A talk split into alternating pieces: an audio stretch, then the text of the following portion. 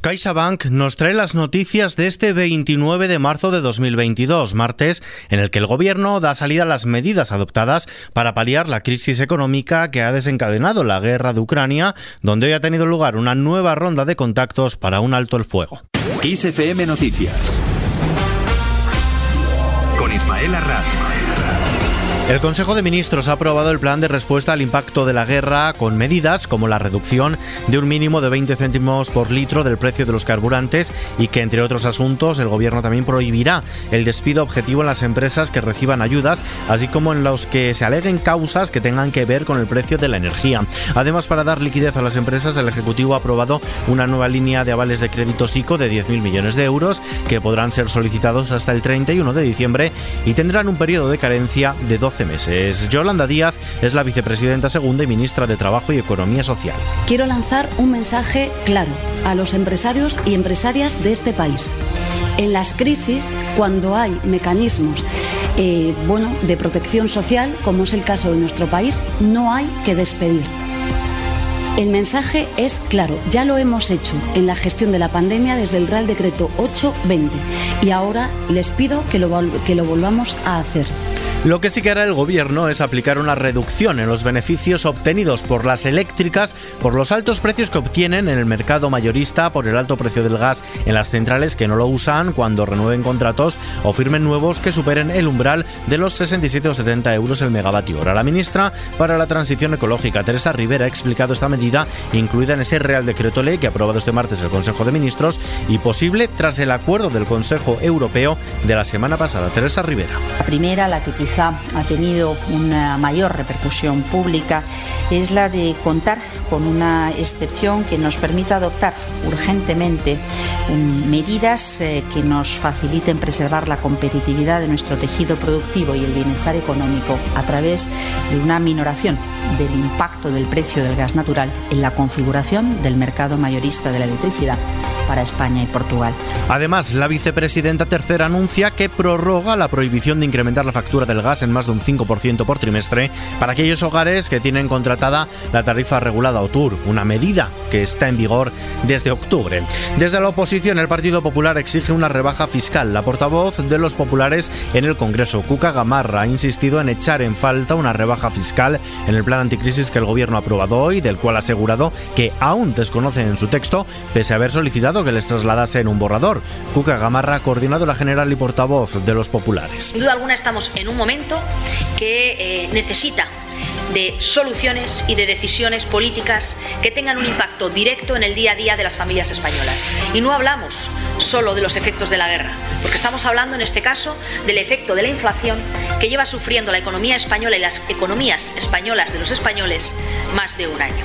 Sobre estas medidas, desde la patronal, el presidente de la COE, Antonio Gramendi, ha tildado de peligroso empezar a regular mercados que deben ser libres en referencia al veto a los despidos para empresas que reciban ayudas públicas o la limitación del 2% del aumento de las rentas de los alquileres. Y ante estas declaraciones de la patronal, esta respuesta del gobierno en voz de la vicepresidenta segunda Yolanda Díaz. Seguramente el señor Garamendi conoce mejor que yo que ya ha pactado él en nombre de la COE eh, este mecanismo en la crisis de la pandemia y seguro también que tiene la suficiente empatía social para entender y explicar a la ciudadanía de nuestro país que no se puede recibir dinero público eh, a modo de cotizaciones a la seguridad social pagadas por los españoles y las españolas y a la vez despedir. Para sacar adelante este decreto, el Gobierno tendrá el apoyo de sus socios parlamentarios, incluyendo a Esquerra Republicana, PDNV, Bildu, Más País y Compromís. Ya adelantado que no se opondrán al plan de choque anunciado por Pedro Sánchez con medidas frente a la crisis derivada de la guerra, lo que asegura la convalidación del decreto ley cuando se vote en el Congreso de los Diputados en el plazo de un mes, aunque consideran, eso sí, que se queda corto. Varios de ellos piden además que el decreto sea tramitado como un proyecto de ley con posibilidad de enmiendas, mientras que los socialistas esgrimen la urgencia para negarse. Gabriel Rufián, portavoz de Esquerra Republicana, Merchis Purúa, de Bildu. Gustaría que fuera algo mucho más equitativo y que fueran las grandes eh, petroleras las que tuvieran una mayor eh, implicación. Creemos que, que son medidas coyunturales, son temporales también, y aunque puedan ir en la dirección correcta, o vayan en la dirección correcta, creemos que son insuficientes.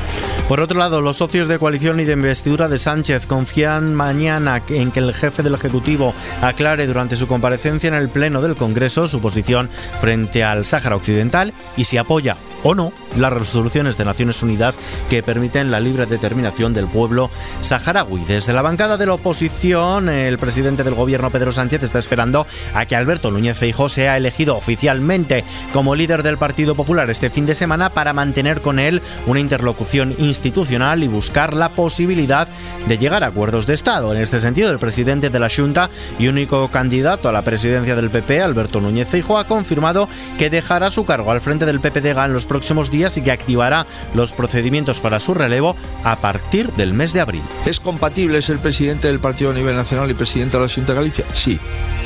¿Es compatible que esto pueda ocurrir durante todos los años que fueren necesarios? También.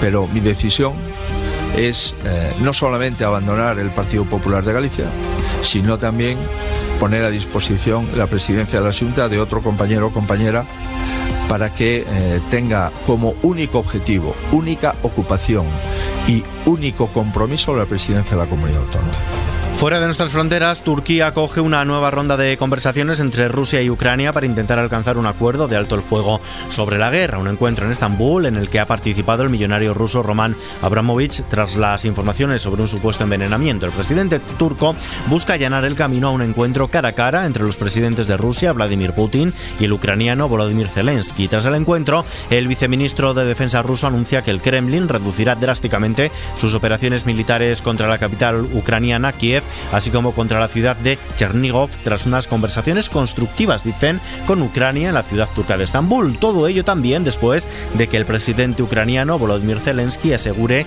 que sus tropas han avanzado terreno en los alrededores de la capital.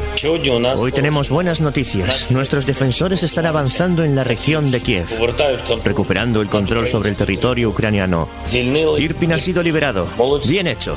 Estoy agradecido con todos y cada uno de los que trabajaron por este resultado. Los ocupantes están siendo apartados de Irpin, empujados lejos de Kiev. Sin embargo, es demasiado pronto para hablar de una situación segura en esta parte de nuestra región. Sobre la crisis de refugiados, España ha aprobado un crédito extraordinario de 1.200 millones de euros para reforzar su acogida. Casi 60.000 ucranianos han obtenido ya protección temporal o tienen concedida cita para solicitarla en los centros habilitados por el Ministerio de Inclusión y Migraciones. Además, el Gobierno, las comunidades autónomas y las universidades españolas han puesto en marcha el Plan de Acción Universidad Refugio para acoger a estudiantes, investigadores y personal de administración y servicios afectados por el conflicto de Ucrania. En los mercados, la bolsa española ha este martes un 2,98%. Es el mayor avance en casi tres semanas, con lo que recupera el nivel de los 8.600 puntos. Lo hace animada por los avances en las negociaciones entre Rusia y Ucrania para poner fin a la guerra. De este modo, el IBEX 35 cierra en los 8.614 puntos. El euro también sube, se cambia por un dólar con 10 centavos. Y terminamos. Michael Bublé habla del repertorio de su último disco, Higher, el más especial de su vida, dice sin dudar, tras 20 años de carrera. En este noveno trabajo invita a los escépticos a ver cómo ha revigorizado clásicos a la vez que presenta nuevos temas como Mother. Esta noticia está ampliada en nuestra web xfm.es, todas las noticias actualizadas en nuestros boletines y junto a los audios del día aquí en nuestro podcast XFM Noticias de la mano de CaixaBank. Hasta mañana.